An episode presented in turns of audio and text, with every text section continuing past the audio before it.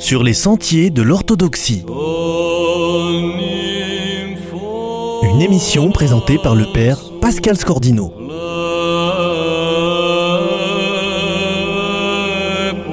Alors nous recevons aujourd'hui Bertrand Vergely. Bertrand Vergely est philosophe. Il enseigne en classe préparatoire à Orléans ainsi qu'à l'Institut orthodoxe Saint-Serge à Paris. Bonjour Bertrand. Bonjour. Alors vous êtes l'auteur de nombreux ouvrages, une vingtaine. Nous avions déjà échangé dans cette émission, c'était alors sur l'audace et l'humilité. Aujourd'hui, c'est sur l'un de vos deux derniers ouvrages, La tentation de l'homme-dieu, paru en 2015 aux éditions Le Passeur. Un article de la Croix dit que vous pointez dans votre ouvrage les effets dramatiques d'un fantasme qui prend aujourd'hui de plus en plus de place, le désir d'être sans limite. Alors ma question va être très simple. Est-ce que ce désir n'est pas légitime? Alors ce désir est à la fois légitime et en même temps pas légitime. Il est légitime parce que l'homme est appelé à la vie transcendante. Il est appelé à la vie divine. Et donc on comprend bien que l'homme désire aller vers l'illimité. Mais d'autre part, il y a illimité et illimité. Je pense qu'il y a un illimité qui vient de l'illimité lui-même et qui est un don de Dieu qui est illimité. Et puis d'autre part, il y a un illimité artificiel. Et c'est cela qui n'est pas légitime, parce que cette illimité artificielle nous fait passer à côté de l'illimité et risque finalement de générer énormément de frustration. Spinoza disait que la paix, ce n'est pas l'absence de guerre. Ben, ça me fait penser, si vous voulez, à ce que l'on trouve dans l'illimité. L'illimité, c'est pas l'absence de limite, c'est autre chose.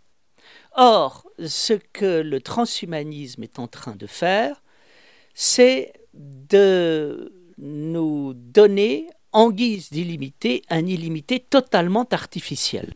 Le transhumanisme, c'est un mouvement de pensée qui euh, s'efforce de sortir de la crise humaniste dans laquelle nous sommes. Pour résumer les choses, on peut dire qu'en Occident, il y a eu la religion, puis ensuite il y a eu l'humanisme, la religion de l'homme, par opposition à la religion de Dieu, et puis il y a l'anti-humanisme contemporain qui s'oppose et à la religion de Dieu et à la religion de l'homme. Et le transhumanisme se propose d'apporter une solution à la question de l'humanisme qui ne soit pas la solution donnée par l'anti-humanisme et qui consiste à dire si nous fabriquons un homme augmenté, et pourquoi pas un homme éternel, les hommes ne seront plus tentés d'aller chercher dans la religion ce qu'ils vont y chercher, et il n'y aura plus la religion de Dieu, il n'y aura plus la religion de l'homme pour sortir de la religion de Dieu, et il n'y aura plus l'anti-humanisme. Donc nous allons résoudre le problème de la culture. Et donc, il y a ici une relation entre trans, la transcendance, et d'autre part l'humanisme. Alors j'y reviens. Vous avez le véritable illimité, c'est Descartes qui nous en parle très bien, lorsque, à un moment, il explique que l'infini, c'est pas du fini qui est ajouté infiniment au fini. C'est autre chose. C'est-à-dire que là, on est devant une expérience de l'illimité qui est de l'ordre de l'absolu. C'est ça que ça veut dire. C'est-à-dire que on n'est pas devant la négation du fini, on est devant autre chose, on est devant quelque chose de miraculeux. La véritable éternité de l'homme, c'est pas le corps perpétuel. Et il ne faut pas confondre éternité et perpétuité. C'est pas parce que j'ai un corps perpétuel que je serai un homme éternel. Je serai un homme éternel parce que quelque part je fais vivre la part d'absolu et de transcendance qu'il y a à l'intérieur de moi-même, et non pas parce que je continue indéfiniment à être l'être que je suis. Donc je crois que c'est là vous voyez la, la, différence qu'il peut y avoir entre, d'une part, l'éternité, l'illimité fabriquée par le transhumanisme, et puis le véritable illimité, par exemple celui qu'on va retrouver dans l'expérience spirituelle donnée par l'Église et la tradition.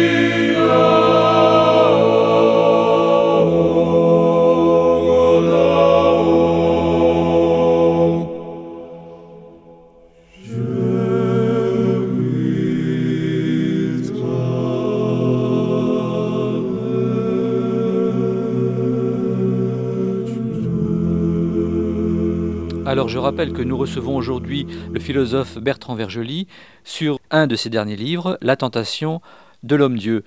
Bertrand, vous venez de parler à l'instant de cette différence nécessaire à faire entre la notion de perpétuité et d'éternité. Alors est-ce qu'on peut continuer sur ce chemin? Oui, quand est-ce que nous avons affaire à quelque chose d'éternel? Quand nous avons affaire à quelque chose de spirituel. La qualité de ce qui est spirituel, c'est que ce qui est profond, intelligent et beau ne cesse pas de l'être. Quand quelque chose a été intelligent, ça a été intelligent, c'est intelligent, ce sera intelligent. Quand quelque chose est beau, ça a été beau, c'est beau et ce sera beau. Et là, on a affaire à quelque chose qui est euh, de l'ordre de l'intériorité, où euh, l'illimité, c'est lié à quelque chose qui est de l'ordre de la perfection. Et la perfection de l'ordre de l'intériorité, l'intériorité de l'ordre de la spiritualité. Donc, euh, je dirais que c'est la qualité propre de Dieu ou du divin telle qu'elle a été pensée par les anciens Grecs et telle qu'elle a toujours été pensée euh, finalement dans la tradition et la culture, c'est-à-dire euh, le fait d'être tellement intérieur à soi-même que rien ne peut s'opposer à soi et que on est dans une telle perfection intime que rien ne peut s'opposer à cette perfection intime. Ce qui est tout à fait logique, c'est-à-dire que euh, si je suis parfaitement intériorisé et à l'intérieur de moi-même, bien, je dirais, plus rien ne peut venir me limiter. Et je crois que c'est de cette forme d'absolu dont il est question dans le véritable éternité, le véritable illimité. Je rajouterais que la caractéristique de l'illimité et de l'éternité, c'est d'être donné par Dieu. C'est-à-dire, ce n'est pas quelque chose que je me fabrique moi-même, c'est quelque chose que je reçois. Je reçois la perfection de la perfection. Je reçois l'éternité de l'éternité. Je reçois l'absolu de l'absolu. Je reçois de l'intérieur euh, l'intérieur de ce qui est intérieur. Et là, je vis véritablement une expérience qui est une expérience de véritable liberté. Et donc, je pense que nous avons affaire au drame aujourd'hui de gens qui posent de bonnes questions, mais qui ont des mauvaises réponses à des bonnes questions. La bonne question, c'est la quête d'absolu, d'infini, d'éternité, qui est au cœur de l'homme.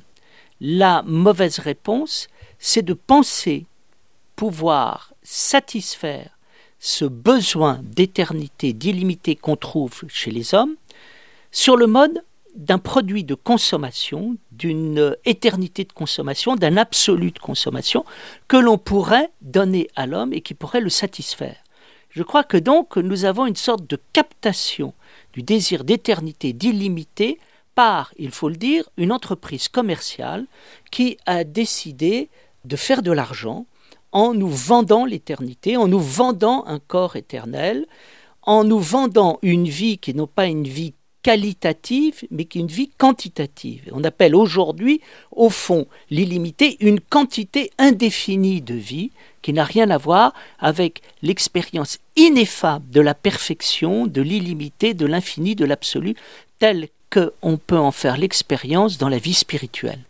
Est-ce que la ligne de partage n'est pas là entre l'homme-objet et l'homme-sujet, entre l'homme qui s'instrumentalise ou qui instrumentalise l'autre, et l'homme qui est un sujet de vie Oui, on peut faire la différence entre, si vous voulez, l'homme marchandise et l'homme comme personne.